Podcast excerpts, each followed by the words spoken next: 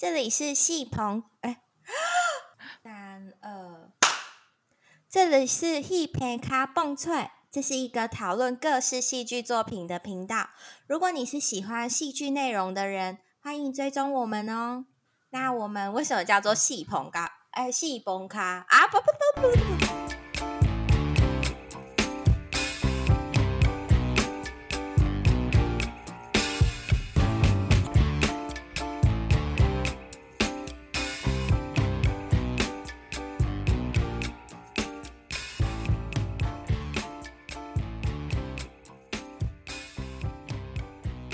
迎收听《一杯咖梦脆》，我是涵涵，我是雨宁，我是环环。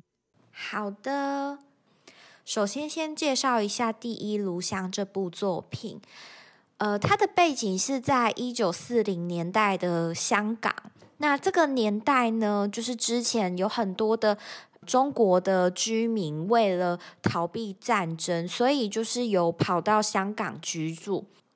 但是呢，因为香港它是一个比较高消费的地方，那威龙没有钱，所以他就想到了一个办法，就是投靠他一个在香港有钱的姑妈，就是我们的梁太太梁太。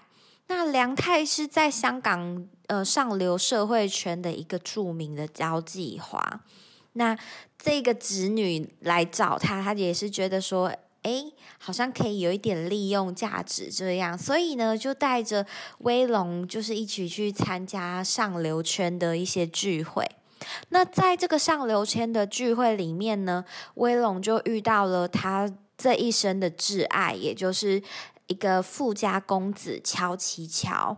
虽然乔奇乔呢，他是一个很有钱的家族出身的公子，但是因为乔奇乔他的个性是比较轻浮，然后可能比较没有那么稳重的，所以不受他的父亲待见。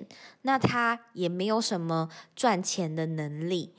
这一个故事里面，我们看得到一个女生，她从单纯的女学生，一直到进入了社会，然后在这么复杂的一个上流社会圈里面打滚，然后只为了能够呃跟她的心爱的人，她所爱的人能够在一起生活。然后我们也可以看到她跟她所爱的人之间的情感的拉扯的部分。那再来的话，第二个电影就是呃我们的蓝雨。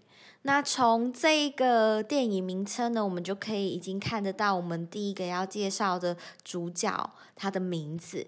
蓝雨是一个从东北乡下来到北京读书的一个大学生，他是非常的有理想的，他想要到美国去读书深造，但是他没有钱。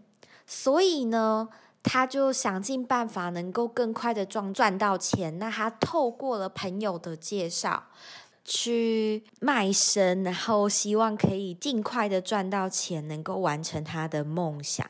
那就是在一他第一次的交易过程中认识了他这生的挚爱，也就是这部电影的第二个主角陈汉东。那汉东呢，在跟蓝宇认识之后呢，他们从原本的金钱、身体的交易关系中，慢慢的衍生出情感。但是呢，在他们幸福的日子中，慢慢的汉东来到了适婚的年龄。因着社会的压力，所以汉东最后跟就是跟蓝雨分开，然后跟一个女子结婚。但是呢，因为没有爱，这一段婚姻终究还是结束了。多年之后，汉东和蓝雨再度相遇。这个时候的蓝雨已经，嗯，是一个在社会上有一点历练的一个建筑师了。原本两个人以为这样相逢的日子可以安安稳稳的过下去，但是因为汉东他的事业其实是一直游走在法律边缘灰色地带的，在一次的政府的扫荡的计划中呢，汉东被捕了。这个时候呢，把汉东保释出来的人呢，居然是蓝宇。他用了他所有的积蓄，用了他要去美国就学的这一个钱呢，来救了汉东，把汉东从牢里保释出来。但是呢，大家以为他们可以欢乐的过日子的时候呢，这个故事的走向好像有一点出乎大家的意料。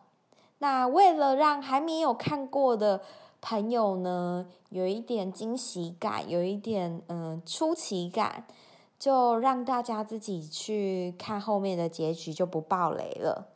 好，那我们现在要来聊一下，就是看完这个对于这个这两部电影的那个观后感。这样，我看完《蓝雨》之后的第一个第一个想法就是，就是那个谁啊，他叫什么啊？刘烨也太漂亮了吧！就是他的眼睫毛好长，对啊，我是一直看他眼睫毛，而且。嗯而且，因为他应该是有一段年纪之后，可是他其实也蛮年轻的啦。但是不知道为什么他的外表看起来有一点沧桑感。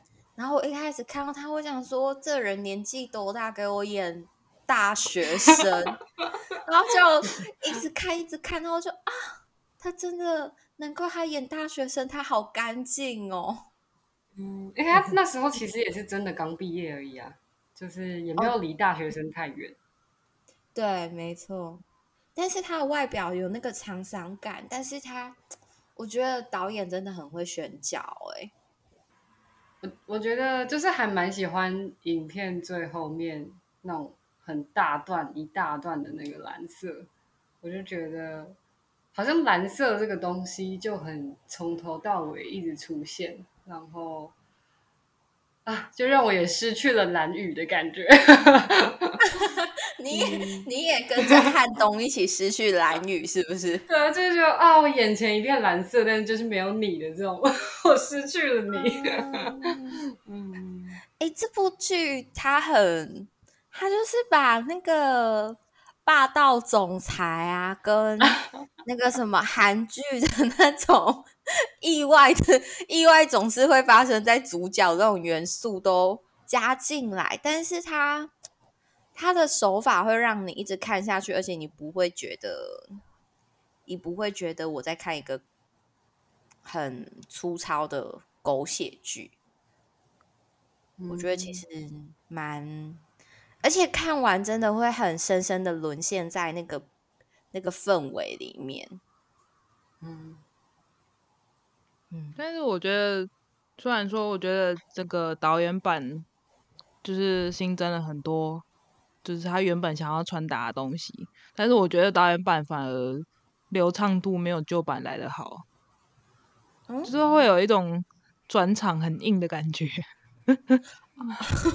会。而且有那种感觉吗？就是比好像就像像是六四那一段，然后就感觉好像就是一些很短的片段，然后一凑在一起，凑在一起，凑在一起。我其实那时候看完看到这第一次看这这这一段的时候，我就想说：哎，请问一下，你是拍没有办法补拍那个画面不够，所以这样跳这么硬吗？其实是会有这种感觉，就像你讲的不够流畅，就会感觉说，哎，他是不是呃拍摄的片段不够来剪辑，不够接起来这样？但我知道，因为他们其实，在呃做这部片的时候，他们是由制作人背着那个袋子去泰国洗片的，因为他们没有办法在中国境内处理。对，所以是不是其实也有这个可能性？就是因为他们没有办法再补拍了之类的，这个这不确定啊，这可能就只是我的个人推测。这样，我也会觉得说，就是，嗯，因为它整个时间线它是有往后拉，可能几年或者几个月后的这种，可是好像在看的时候还蛮难。马上就 get 到说哦，现在是几年后，或者现在是几个月后的感觉。嗯嗯嗯，但是其实从对，因为它其实在整个外形上面，它没有做太大的变化。嗯，对，但是就是我我觉得从演员的表演上面其实是看得到的。嗯嗯，因为呃，比如说从蓝宇他的整个呃汉东结婚之前，跟后来汉东离婚之后的他们在香港重新重逢的那一段，我觉得其实很明显看得到。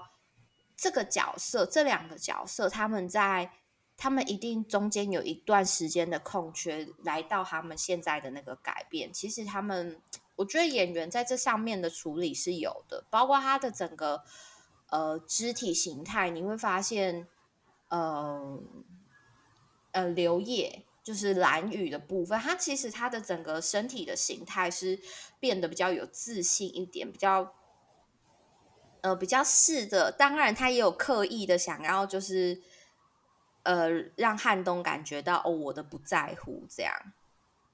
但是汉东的那个是他从一开始意气风发到他其实跟蓝宇第一次见面，在蓝宇的租屋处见面的时候，其实他是有一点，有一点畏唯唯诺诺的。其实你会看得到这个角色他有蛮大的转变。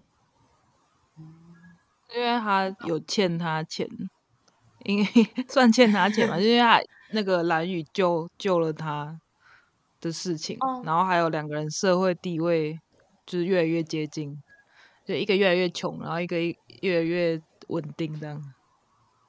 嗯，对，其实对他们是越来越 balanced 的这样，越来越平衡了。嗯嗯，对，其实他们到后面那个很。很甜蜜、很舒服的那个感觉，其实有一部分也是来自于，我觉得可能是他们真的哎，真的处理蛮细的，就是到后面他们的关系变得是真的是恋人，他们不是。我超喜欢钻被子那一段。对对，我也超喜欢那一段。我如果要选第一名片段，我选那一段。旧版旧版就有那一段。嗯嗯。哦，旧版就有了。对，因为那段其实就是，呃，懂的就懂。太不解释了。但是这个像这种新版的，是其实这个应该也是因为它是那个什么，它是同志电影，所以应该也有限，也应该就算没有裸露画面，也是限制级吧。如果以以前的年代来讲啊。不知道呢，我我也不知道，以前小时候都不知道在哪里看的。神秘 神秘片源，你你都可以做很多，就是拿到很多小时候就有很多神力，这样可以拿到很多人家拿不到的片子的。嗯，我真的觉得，然后这两部这这一部看下来，就是。真的会深刻的，我觉得这两个演员吧，这两个角色真的深刻的演活了，让我相信了世界上真的有汉东这个人，跟真的有蓝宇这个人。嗯嗯嗯，因为而且一直都有人说他的原作好像叫《北京故事》吧，然后说这个可能是他自己亲身的故事，这样。嗯哦，我也有看到这个网络上，就是我也有看到有人说，哎，说不定蓝宇还活着，就是那个原原型的那个这个故事原型的蓝宇还在这样，大家都都会脑补让自己好过一点。哎，真的很难过哎。然后，哎，蓝雨里面有什么残暴的姓氏吗？哦没有。但是第一炉像里面后面那个老老头，就是带女主角出去吃海鲜的那个。哦，那一幕。那一段真的超超不舒服的，在吸那个海鲜，对性暗示的那一段，对 我跟那时候看到那个头皮发麻，对啊，那是。性暗示哦，对啊，那是性暗示啊，我不知道哎，哎呀，好恶心哦。啊，是什么乔城爵士吗？乔城爵士哦，乔对对对对，不是啦，是那个叔叔吧，uncle，哦，uncle，乔城爵士是那个乔奇的爸爸，对，乔城是乔奇的爸爸，不是。吃 吃海鲜那个是 uncle 啊，好恶心。然后还有就是 彭于晏要强暴那个君宁饰演的角色，为什么啊？哎，那一段也有吗？尼尔没有啊，那那段就是很血淋淋的变态而已。哎，可是 就是乔琪跟尼尔那一段，他们一开始第一次发生关系的时候，是两个人很平静的进小屋里面，然后。再很平静的出来，然后但第二段的时候，就是算是女主默许那个乔琪可以在他不在的时候对其他女生发生关系，然后导致于尼尔就是对这件事情也很抗拒。第二次那个乔西想要发生关系的时候，变成这个场面是很冲突、很让人不舒服的。但是我觉得还有一点呢，我觉得其实那个。其实从宁儿的态度也可以看得出来，威龙他在那个那个房子里面，他的那个身份地位的不一样。我觉得其实从对我来讲，我其实看到的是，因为一开始宁儿的主人是这夫人，就是威龙的姨妈吗？还是姑妈？姑妈？姑妈？嗯嗯，梁太，梁太。关亲戚关系分不清，然后在那个梁太跟宁儿说了之后，他说：“呃，威龙再怎么是一个穷光蛋，他还是当他自己人。”然后其实这件事情，我觉得是有一种就是宣告说，威龙他在这个房子里面的地位是跟你们这些下人是不一样的。然后再来慢慢的，威龙变成就是他跟安他他开始投入那个。取悦 uncle 的行列之后，他其实好像在这一个他的地位是有改变的，而且甚至到最后，乔琪的其他的姐妹兄弟姐妹在结婚的时候，原本姑妈站的位置变成威龙站了。哦，我没有注意到哎。对，因为对啊，他就是他在这个房子里面是不一样的。我我看到的是这样嘛，因为我记。我一开始会觉得说姑妈会讲那一句，她会把威龙当自己的亲人的那个态度，是因为威龙帮她介绍了一个很好的大学生，就是他们是钓钓饵，然后就是会有很多鱼，就是为了咬饵上钩这样。对对对，就是威龙负责把年小鲜肉勾引回来，然后让姑妈吃掉。嗯。我觉得我看第一炉香的时候，老实说看的蛮辛苦的，就是呃，我觉得其实会有一点难理解，说嗯，为什么这个角色会对另外一个角色产生兴趣的这一点，就会让我一直还蛮困惑的。像是不管是嗯，不管是威龙，都是在哪，到底是在哪一刻喜欢上乔琪的，或是到底是在。什么时候再也没有办法回头的？跟其实尼尔那时候，就是他们在两情相悦走进小屋子里的时候，我也有一点就是不太明白现在是什么情况的感觉吧。嗯，角色设定不够饱满吧？就是演员把那个角色撑的不够起来，因为他原作这这一部作品其实只是一个小短片而已。嗯，其实。呃，其实这个其实是编剧跟导演可以给呃演员多少角色去创造，多少空间去创造，应该这样讲。因为其实我们不会觉得梁太很平面啊，梁太很鲜明。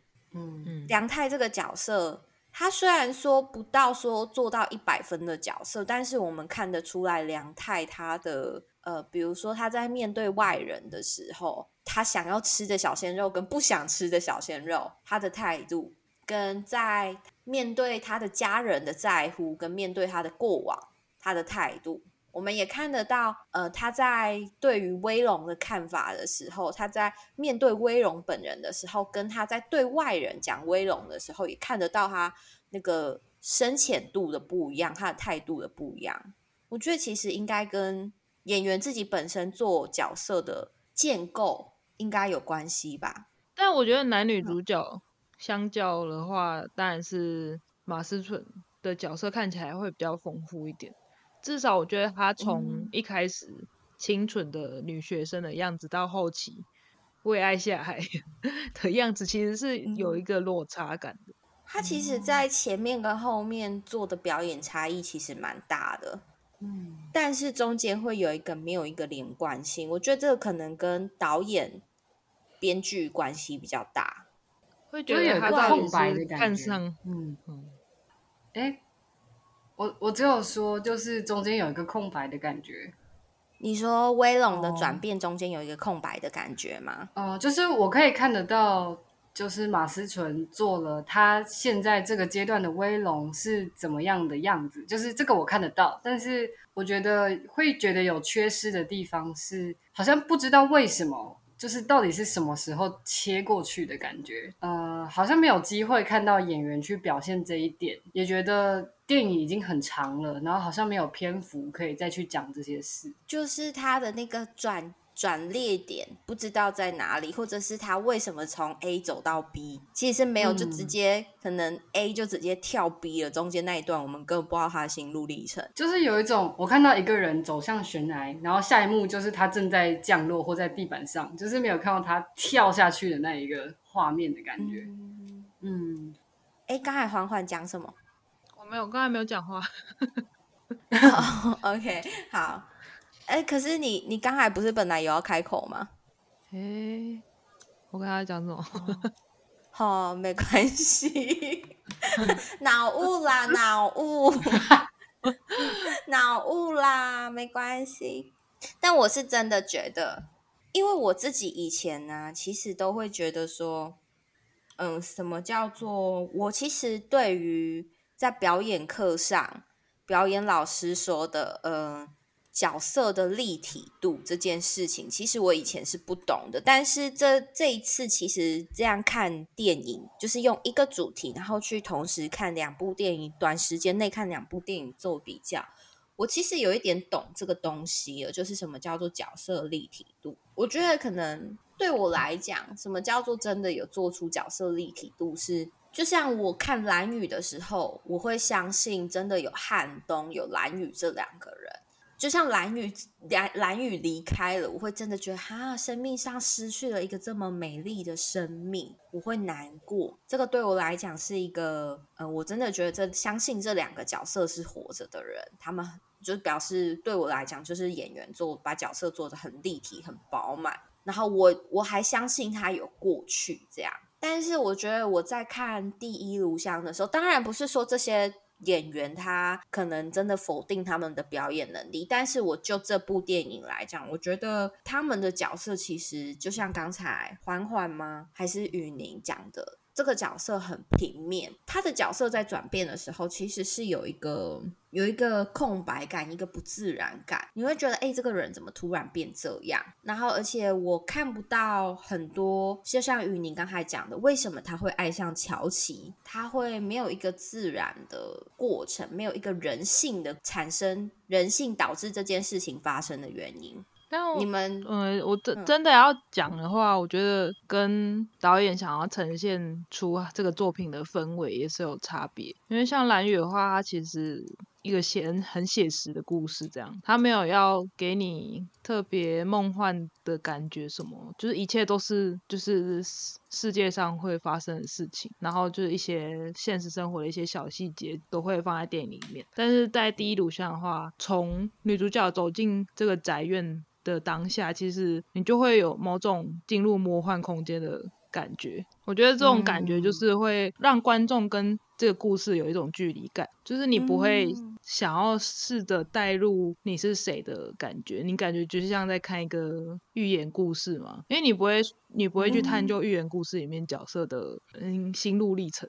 那我会觉得，就是呃，它如果是一个比较有距离的大比较。怎么说宏观一点的世界吗？好像会想要知道更多，究竟中心想要传达的是什么？不然我会觉得好像看到片尾，然后那一台车子开走，然后他很不快乐，然后我就会有一点啊，那这部片从头到尾都在讲什么的 那个感觉吗？你觉得他的故事讲的不够明确，这样吗？也不是啦，就只是会觉得。好像经历了很多东西，然后但是一时之间，也就是没有办法很快的抵出一个中心思想的感觉吗？或是中心？刚才我刚才突然有一个想法，就是会不会其实这部片拍出来，活过那个时代的香港人，他们会比较有感受。到一些其他人感受不到的东西，哦，就像是有可能那个之前台湾有一个什么《我的少女时代》吗？就是大平台演的那个大平台跟宋云华，直接叫人家大平台，就他们那个时代背景不是几零年代吗？对，的那种对，就是那种感觉，就只有活过那个时代的人会更有感受。哦哦哦。哎，可是啊，其实因为哈，我看这个表这一个电影啊，我的就是人家都说乔奇乔是渣男，但是我看这个电影的时候，我觉得。乔七巧是一个可怜的渣男，跟一个执迷不悟的女人绑在一起的悲剧故事。但是我又后来去查了一些资料，然后发现说，哎，其实张爱玲的原著跟电影是有一点，电影跟她的原著是有一些出入的，而且这个出入是会改变观众对于角色的看法。我觉得乔七巧从原本的渣男变成一个可怜的。渣男还是渣啦？但从可恶变可怜，就是威龙那时候被 uncle 要找去，嗯，坐船，然后不知道要去哪里，我有点忘了。然后被找出国，然后去当翻译。然后那时候他跟乔琪已经结婚了，然后乔琪不希望威龙去，然后他跟威龙撒娇这样。那这一段是原著里面没有的。这一段的表演，然后威龙还是执意去这件事情，让我觉得好像其实乔琪是爱着威龙的，但是为什么他后来又要去找宁儿进行第二次，呃，发生第二次的关系的时候，是呃，他对威龙求爱而不得，或者是他觉得可能威龙也这样乱来了，那我是不是不需要改变自己，所以他就继续去找其他女性发生关系？这样，这部片好像它有一些东西跟原著是有一。点出入的，会造成不确定这个电影它到底想讲什么？没有吧？应该就只是撒娇行为。我觉得他就只是一种想对威龙表示我我是真的心里有在在意你的那种感觉。但是他心里真的有没有在意威龙这件事情？从他去找尼尔的行为就看得出来，其实那是演的，因为他就是其实我他就是海他是海王。哦，我想说，其实我在看的时候，我没有觉得他是渣男呢。我只是觉得他，因为他有事先讲啊，就有事先说他是不会定下来的，然后他是没有资格结婚的，他对自己的人生是没有主导权的。我就觉得他都有先讲啊，就是你们还要自己就是，对对对，没错。我觉得他其实很了解自己，他也不想要。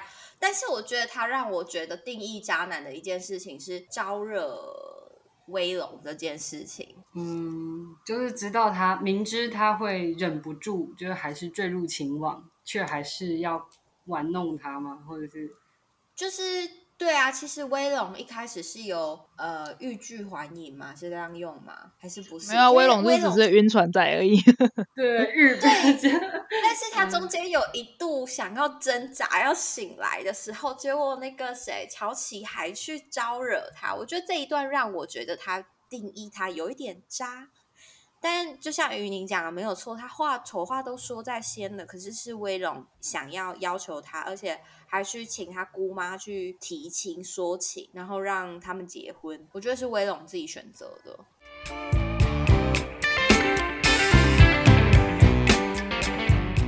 好，我从蓝雨来。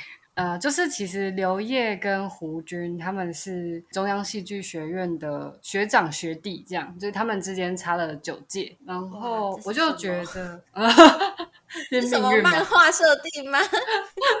就还很符合。对，我就觉得，呃，在看的时候，不知道是不是因为出自同一个训练体系吗？好像两个人的表演中的那个。交流感或是对话感是很建立的，嗯，不会有一种他们是不同氛围的人的感觉。那我觉得刘烨在做蓝宇这个角色，嗯，我觉得之所以会好看，跟之所以我们会相信说好像真的有这个人，然后很很亲近的感觉，就是因为他没有用刻板印象去做，就是没有把他真的做成一个零吗？或是对，把他做成一个很软弱的人，他反而反着去做，他把它做成说。那种战火中的小花吗？就是 什么意思？我不知道。我刚脑海中就是突然出现一个就是战场，然后就有一朵花这边屹立不摇。哦，它看起来很柔弱，但是它其实可以在那种环境生存。它其实有它的韧性，是这样的意思吗？啊，对对对，就是有一个韧性在。那胡军的话，我就会觉得其实道理也是一样。呃，演员本身有一个可能比较硬的特质，比较不好说话、大叔的那种感觉。然后他就是因为知道原本的角色特质就有这个，然后他再去新加入一个呃，可能比较柔软的地方，就是他。呃，是一个很势利眼的人，然后他很在乎钱，然后他觉得钱可以解决很多事情，所有事情。但是他遇到了钱解决不了的事情，那就是蓝雨。可以在电影里面看到那些很反差的时刻，可能他在公司里面的样子啊，然后跟回到属于他们两个的地方的时候，就是没有办法拿蓝雨怎样的那种感觉，就会让我也觉得很相信这个角色的，嗯，就是成立这样子。就是他，他在公司是他说了算，一切他掌握这样，然后回去面对蓝雨的时候，就是哎，好像要哄哄，哎，好像方向不对啊，怎么办？这样是吗？对，而且他吵架生气的时候也是，就是会把钱挂在嘴边的感觉，然后动不动就送东西，然后想要用这种物质来拉拢人，然后但是因为蓝雨他就跳脱出他这个逻辑之外，然后就让他。变得有一点，就是也是更加无法自拔，被拉着跑的感觉。好像有一句话，我突然想到有一句话，叫“钱可以解决都最容易”，但偏偏蓝宇不是那个钱可以解决的。对啊，对啊，就平常他都是那个建立规则的人，但是遇到蓝宇，然后他他就没办法当那个什么都是他说了算，然后什么都在他掌握之中的感觉吧。嗯嗯嗯。那你看完之后，这部戏之后，你有你有跟我一样吗？就是有没有也觉得为蓝宇的离开感难过？你说他就是 以死亡做结局吗？嗯，其实还蛮错愕的，就是会怎么说？就是电影它在铺陈。到一个幸福快乐的结局，但是他又好像还没有要结束的时候，就是观众心里就会有个预感，说完了完了，等一下又要出事了的那种感觉吧。哦，对他其实有在做这件事哎，嗯，然后但但到真的出事的时候，还是有一种啊，怎么这样的这个，嗯，而且他很像那个被强制关机的感觉，就是我正正玩游戏玩的开心哦，那个什么，我的我没有玩游戏啊，不好意思哈，就是反正我打的阵营这样，然后哦，好像快赢快赢快赢了，然后突然电脑断电那种感觉。在两个人一起经历了很多事情，然后克服了一起克服了很多困难，然后也有各自去明白了很多事情之后，他们终于找到一个相对舒服的方式相处，但是这个相处却没有成全他们这样走完一辈子。没错，嗯，诶，哦，那等下我想我想要补充那个刚他刚刚讲的。就是他刚才不是有提到说，他觉得蓝雨很像什么战火中的小花。这一点就是，你如果把它就是把受的位置放成女性的话，就是你会觉得这个女生就是好像很对物质太充满欲望的感觉。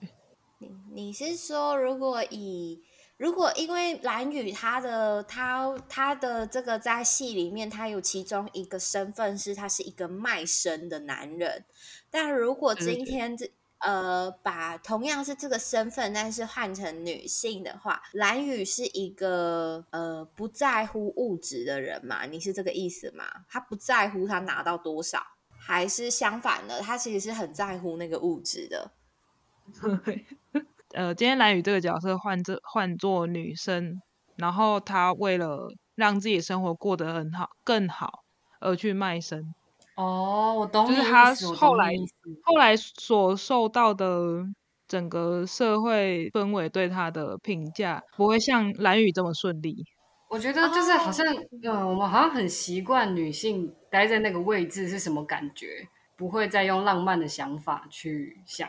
但但如果今天是蓝宇，因为他是男性，所以可能我们会帮他脑补一些哦，他不得已他才要这样，他其实下海很可怜啦。但是如果今天他是一个女性的话，大家就会觉得啊，你就是一个一个为了为了私欲你你下海的一个很低俗的一个女性。社会上我脑 脑中一直出现那种出现什么？可是我脑中一直出现一个很很恶的，是叫。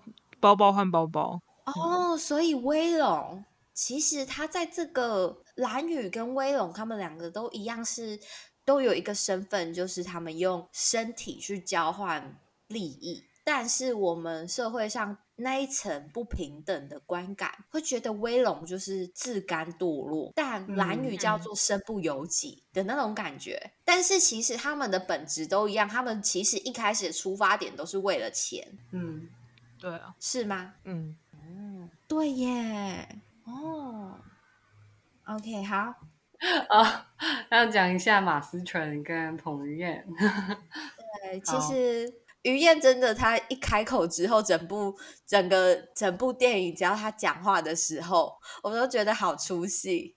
呃，我觉得这个可能跟华语圈吗，还是台湾的表演的训练有关系。其实，在欧美国家。或者是我不太确定中国的是怎么样，但因为中国他们是有配音，他们的戏剧产业有一个部分叫做配音的这个部分，但是欧美国家他们是会针对声音去做训练的，他们的演员是会做声音训练，但是台湾好像到近几年才有这部分的发展，所以有一些台湾演员他在表演的时候做角色的时候，他其实在。语言呃口音啊，或者是声音上，呃情绪声音上，他是没有做一个训练，所以有时候其实会会因为声音让观众有一点出戏的感觉。其实我有点想接着你的话讲，你说好，你说 你说你说怎么了？我觉得是彭于晏为了要讲北京腔口音，嗯的关系。像他以前在演台湾的偶像剧的时候，我不觉得他的咬字很突兀。他其实不是要刻意那个表现北京腔啊，他其实是想要表现那种外国人的那种 A B C 讲 华对 A B C 腔，但是讲着讲着会忘记啦，因为他 他在里面演的是一个混血儿，然后而且他连英文讲起来都很像华人在讲英文啊。哦，其实他如果没有没有从台词里面讲说我们混血儿什么什么，我其实不知道他演的是一个混血儿，真的真的，而且又有一个他妹妹做对比，因为他妹妹讲话腔调就是确实是从国外回来的感觉，对对，因为他妹妹是 香港人呐，对对对对，哦，他我必须赞赏一件事情。她妹妹好漂亮哦，啊，好漂亮！梁洛施，我们在说梁洛施，对对对，哦，梁洛施好漂亮哦，好，哎，刚才是谁谁讲话？我们应该要票选彭于晏尴尬第一名，尴尬第一名场景，我的尴尬尴尬第一名就是他讲葡萄牙语那段。好 真的！哎，我们一致认同，一致暗赞。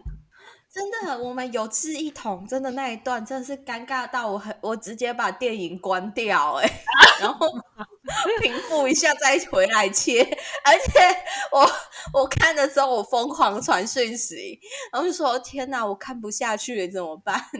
我很认真在他到底讲了什么上面，就是那个中文翻译。哎，那一段真的是尬到不行耶！我都觉得他们怎么演得下去？我都觉得马思纯的表情没有变动，真的太厉害了。如果是我，一定会超想笑，真的。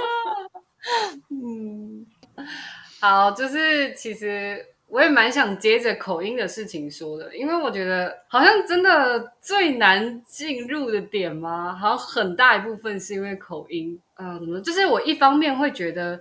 口音它不是致命伤，因为假如我今天是不懂华语的人，我就会听不出来有什么问题。但它同时又是致命伤，因为呃，口音它就是代表你的文化嘛，而且尤其是第一炉香的剧情里面，的确也蛮关键的，就是因为它是混血儿。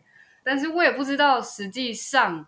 怎么处理口音这件事情会比较妥当？但我觉得演员或是导演应该要下一个决定，就是好，你不要去管口音的事情了，你就。讲你的，还是诶这几个月先接受一下口音的训练，就是至少要做一个决定，不然你就会呃在戏中看到他们有一点不确定到底要不要卷舌，或是 不确定到底要不要用那样的口音说话，还是自然就好，就是会有点不一致，然后又摇摆，嗯嗯，然后好，先讲一下马思纯，就是。他其实，在整个电影里的表演，他是有呃分阶段来演马思纯的不同阶段的嘛。就是他在演清纯学生的马思纯的时候，他是用那种可能无辜小狗的眼神之类的，头可能压比较低，然后眼睛往上看的这种嗯清纯的感觉，然后楚楚可怜感这样。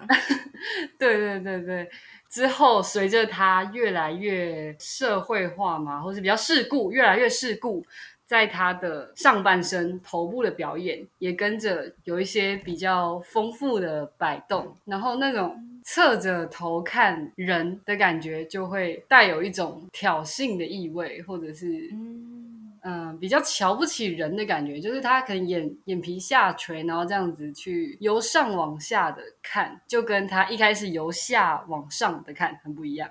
然后，呃，有一件事情是你你的他他会让他的身体姿态去影响他的声音，就是说台词的声音，就是他用了不同的姿态在说话的时候，他的声音是他推的地方可能不一样，可能就是会。呃，比较害羞的时候啊，就是声音可能就会比较内缩的感觉。然后到之后，他已经呃，就是很熟悉这个狩猎场的时候，声音可能又更。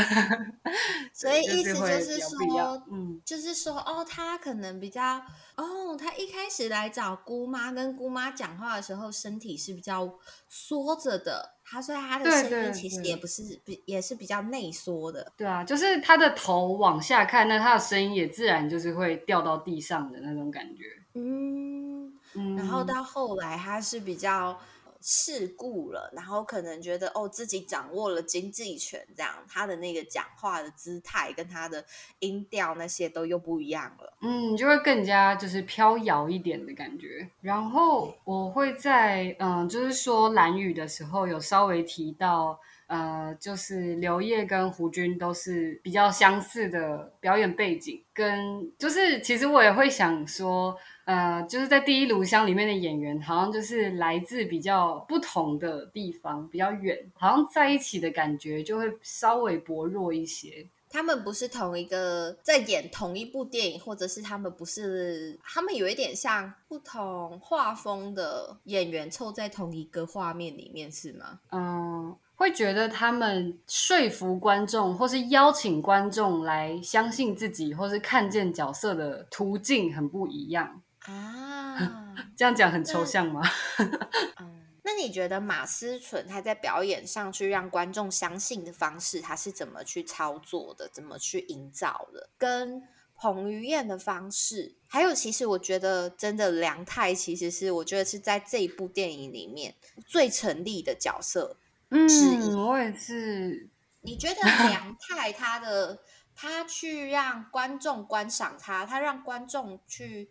观赏这个角色的方式跟马思纯还有彭于晏他们三个有没有哪里相同？有没有哪里不相同？呃，我会觉得马思纯是那种很在乎角色他现在是什么个性的感觉，就是或是什么情绪状态的感觉，所以他会摆出那些表情或是姿态来显示说，哦，我这个角色现在已经不一样了。但是彭于晏的话，他在诠释上就会比较直观一点嘛，就是他可能在看剧本的时候，可能乔七乔很油，很喜欢撩妹，很喜欢。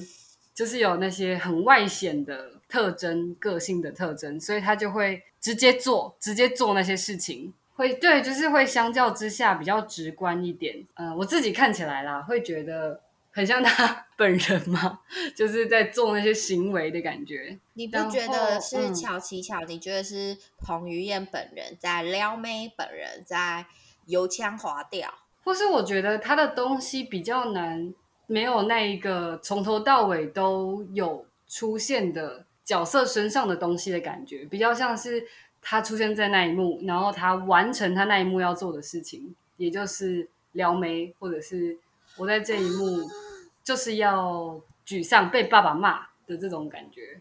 哦，我觉得哦，我我的理解是你这段话理解是他的他的表演比较像是我这一幕我要。被爸爸骂，被沮丧，他整幕就都让你看到他在沮丧。对，就是他，并不是他，并不是乔琪乔被骂了，然后所以他沮丧，就是他很专心的去完成那个这个场次的目的的感觉。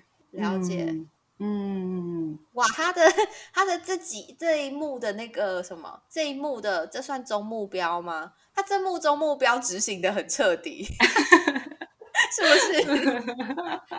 目标执行超彻底的，就感觉在开始之前，他心里就想说：“好，我这一幕要抵抗，我这一幕要抵抗，我这一幕。”然后开始的时候，他就抵抗、抵抗、抵抗这样子的感觉。对对对对对对对对。OK，好，那你觉得梁太呢？嗯，那如果说好，呃，马思纯是强调感觉，就是角色怎么想。那彭于晏是强调角色行为，那我会觉得梁太是比较强调空间的人。嗯，他会比较在意角色现在人在那个地方，然后看到的事情，就是他有很多受到外界的刺激，譬如说他在一个社交场合，或是在一个庭院，然后这个庭院这个社交场合给他什么样的感觉，然后是让他。环境中有一个虚荣的样子吗？或者是有一个他很像是活在那个环境里的人，嗯，就感觉得到他比较有在跟外界连接的感觉。嗯，他他在那里很自然，然后感觉他跟那个环境跟那个氛围是有在互动的。你是这个意思吗？对对，就是外界丢给他什么东西，然后他再投回去一个他回应那个外界的东西，这样子。啊，了解，所以他他整个是表演是比较有在流动的，有弹性的，会觉得他人存在在那个画面里面，稍微没有那么冲突一点。嗯嗯嗯，对对，我也这么觉得。那既然我们谈到环境的话，就是其实像我们刚才。在开头有讲到很重要，包括我们的标题都有提到，就是我们这一次有一个主题就是房子。那呃，我们来听听看环环为什么会设计房子这个主题，然后为什么会挑这两部电影来作为我们呃这个主题讨论的影片。这样，我想说，在讲房子的这个关联性。我想要先说一下会选择这两部作品的其他的原因，就是主要是对呃关锦鹏跟许鞍华导演来做切入，就是呃关锦鹏是蓝宇的导演，那许鞍华是第一录像的导演。如果听众有在关注这两位导演的作品的话，其实他们的作品当中都有一些政治性的含义。嗯因为两个导演都是香港的导演，还有对于他们女性和同志的身份，其实都是会对他们作品产生个人特色的一些原因。那首先在讲蓝宇的话，这个导演版其实是二十周年的时候推出的。在过去的时候，其实很多内容都是有被删减掉。然后我第一次看到导演版，其实是在台湾上映。那那时候他一试出的时候，我就直接去电影院看。那我觉得这个这个整个画面的感受，对我个人来说是蛮震撼的。就不管是他在裸露的镜头，还是关于中国政治天安门六四的相关画面，对自由的渴望，怎么说？我觉得在经历过这些画面会给你自由的感觉。我觉得一是他选择在台湾上映，因为在他上映的年代，其实香港其实正在面临反修例的运动失败告终的状况。嗯，然后。所以，还有包含电影，它的导演版上映是在什么时候啊？几年啊？是在二零二一年年底左右。所以那个其实是已经在反送中条例送出来之后，那时候运动都已经差不多结束了，武汉肺炎差不多流行一阵子吧。什么流行一阵子而已哦，气气气！我觉得它包含选在那个台湾也有一个点，就是台湾也是通过同志婚姻的。这部作品是明就是在二十年前拍的，结果它里面被删减的东西要到二十年后才能被看到。而且说老实话，它它现在的那个不自由程度，其实连删减过的片段他都没有办法上片，对吧？嗯。有一件事情我一直都还蛮不喜欢讲，就是一直都会有有人用一种心态看台湾，说是台湾是华人世界的民主灯塔这件事情，为什么突然变得很沉重？不会啊不会啊，我们就因为台湾。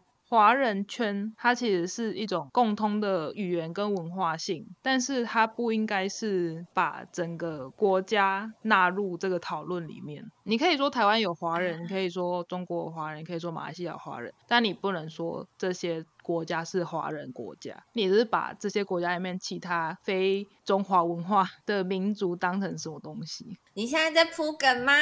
我们下一部电影，下一部的主题，我们下一部的主题有讲到我们台湾的多元的族群社会哦。你在铺梗吗？但我觉得你应要说台湾是民主灯塔化，OK？我觉得说你可以说是亚洲，我觉得至少在亚洲，台湾也已经算是民主灯塔了吧？到底还有亚洲还有哪个国家比台湾更民主？嗯，我觉得与其说民主灯塔的话，我觉得更应该讲的是，台湾是一个包容性相对来讲大的族群，而且我们蛮特别的地方是我们是一呃弹性很多，然后多元很多，然后其实我们是一个蛮会，我觉得我们会蛮会自由自我鞭策这件事情，就是我们避免自己呈现一个封闭僵化的状态。在很多观念上，不只是政治上，我觉得在比如说对面对呃多元性别议题这件事情，其实我们是会自我鞭策的。我觉得应该说，因为你要比较比较不像那个其他亚洲国家有啊，应该说民族主义啊，台湾民族主义不兴盛，所以导致台湾在接收其他外来文化的时候，会比其他亚洲国家更快。但我记得有看过一个调查，就是很多国际的片都很很喜欢在台湾同步上映，就是在他们国内跟台湾，嗯，就是因为台台湾其实是一个很好是测试市场的，因为台湾就是对什么外来文化都会觉得很新鲜，很容易吸引到台湾人，所以他们很喜欢在台湾同步上映。我觉得这个调查蛮有趣的，哎，那我觉得很酷哎。哇，好棒哦！有一种怎么突然有一种荣幸的感觉。好好，那我们讲到接接着讲第一炉香好。嗯嗯，因为刚才讲蓝雨嘛，然后另外讲第一炉香的话，就是因为徐安华导演他其实过去的作品都是一直有在面对女性议题。我自己个人在看他的电影的时候，虽然他点出女性的社会上的地位或是受到压迫的一些问题，但是他在电影的表现中，就是还有保有传统女性的那个柔性的特质。但是我觉得那个柔性的特质，觉得那个就是他自己本身家庭或是文化受到教育，让他保有这样的特质。他镜头下的女性角色观看的时候。呃，我想提到一个关于温情主义的议题。我觉得温情主义在他的电影里面会变成是有点类似于他的个人特色的感觉。虽然他本身一直想去直面中华文化或是儒家文化中对女性的贬低或是地位的压迫。但是因为温情主义关系，他其实会自我说服说，女性在这种环境下努力生存的状态是好看的。那在《第一炉香》这部电影的话，什么意思？你说温情主义吗？不是，我的意思是说，说服自己在这样的状态下努力活着的女性的样貌是好看的。这句话的意思是，就比如说，在一个极度父权的社会，然后女性。要承受先生对他的家暴或是冷落，但是他能够活得很乐观的那种样子啊，是被鼓励的。哦哦哦，鼓励。我的意思不是说你你一定要活得特别可怜，那你你懂我的意思吧？就是他会鼓励说，哎，嗯，你在这么艰苦的环境下，你还是。这么努力的让自己活得很乐观，这样他他的电影有在传达这样的想法，鼓励他们这样过。嗯嗯嗯嗯。